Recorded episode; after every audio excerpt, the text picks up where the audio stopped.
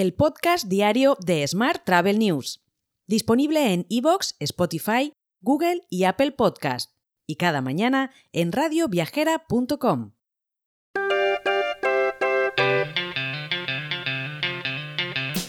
Saludos y bienvenido, bienvenida un día más al podcast diario de Smart Travel News. Hoy, viernes 2 de febrero, Día de la Marmota.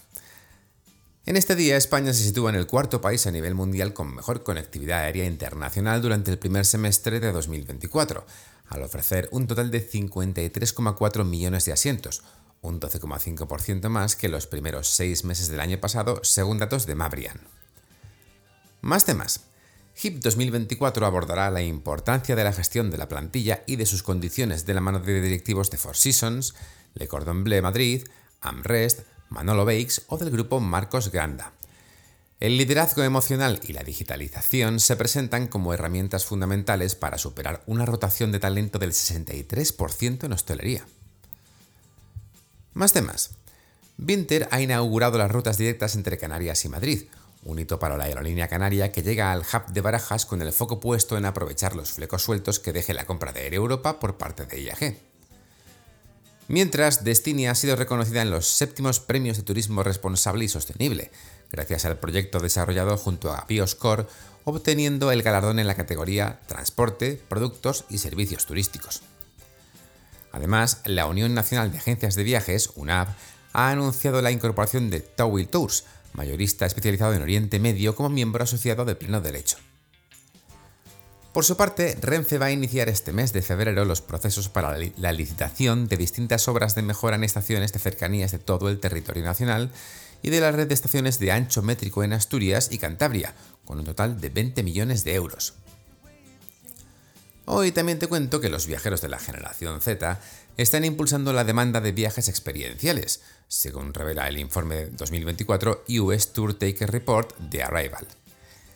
El interés por circuitos como los gastronómicos, de aventura o bienestar ha experimentado un aumento significativo entre los viajeros más jóvenes, mientras que las visitas turísticas tradicionales mantienen su popularidad especialmente entre los viajeros de mayor edad.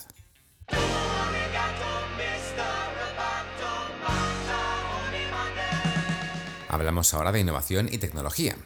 Después de tres años de lanzar su primer modelo comisionable, Gross CPA, y un año después de su segunda versión de NetCPA On Transaction, madre mía, cómo estoy hablando, Trivago lanza NetCPA On Consumption, un modelo comisionable puro donde se paga solo al completarse una estancia, reconciliando así reservas post-checkout.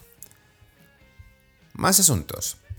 Le Roche anticipa las principales tendencias turísticas para 2024 en este contexto, la integración de la tecnología y la inteligencia artificial impulsarán, según Leroy, modelos de viaje más sostenibles y experiencias de viaje personalizadas centradas principalmente en la salud. Por su parte, Idreams Odigeo ha participado en la cumbre organizada por Financial Times en Bruselas. Esta conferencia reunió a, a prominentes figuras, incluida la vicepresidenta de la Comisión Europea y el presidente de Google MA, para discutir la aplicación y regulación de la inteligencia artificial en el contexto de la actual Ley de Inteligencia Artificial de la Unión Europea. Precisamente Google actualizará los cálculos de emisiones de vuelos en su Travel Impact Model, una herramienta creada en 2022 para calcular las emisiones de vuelo a nivel individual, con el fin de garantizar que proporcione datos precisos, transparentes y consistentes sobre las emisiones.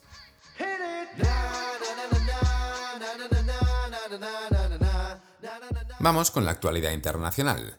Delta Airlines fue nombrada la mejor aerolínea estadounidense de 2023 por The Wall Street Journal en su clasificación anual, liderando en la clasificación general y en tres categorías clave, como son llegadas puntuales, escasas reclamaciones al Departamento de Transporte de Estados Unidos y despidos involuntarios. Además, la compañía ha sido reconocida por la revista Fortune, ocupando el puesto número 11 entre las 50 empresas más admiradas del mundo. Mientras, Air France celebra en Madrid sus 90 años de historia con una ruta especialmente diseñada para la ocasión, con nueve emblemáticas paradas que permitirán vivir experiencias relacionadas con la moda, el estilo de vida, la gastronomía y la cultura, tan ligadas a la historia de la compañía.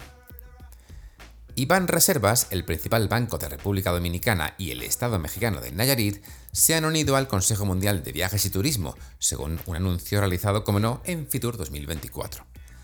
Esta incorporación destaca la creciente representación global en el WTTC, fortaleciendo la participación de actores clave en el sector turístico y financiero.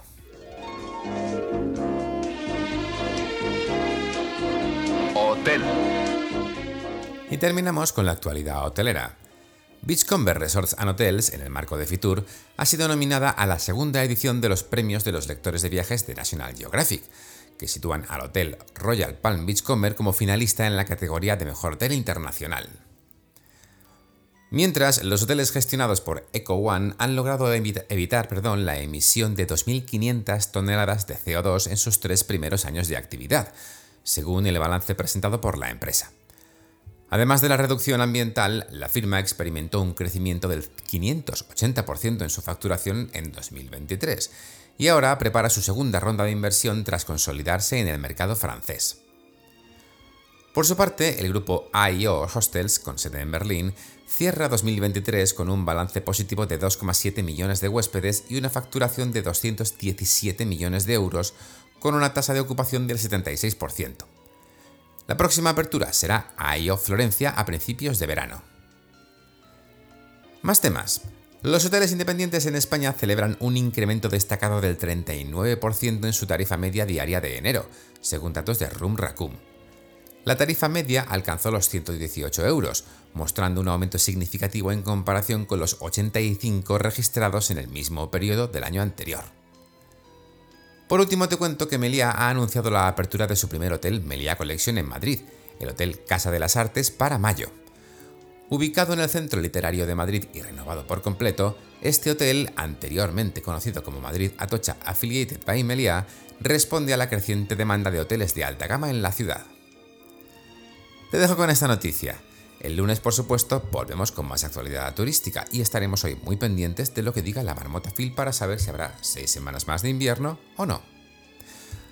Hasta el lunes, amigos y amigas, que paséis muy buen fin de semana. Si quieres apoyar este podcast, déjanos tus valoraciones y comentarios en Spotify, Evox o Apple Podcast. Recuerda que puedes suscribirte a nuestra newsletter diaria entrando en smarttravel.news en la sección Suscríbete. Gracias por escucharnos.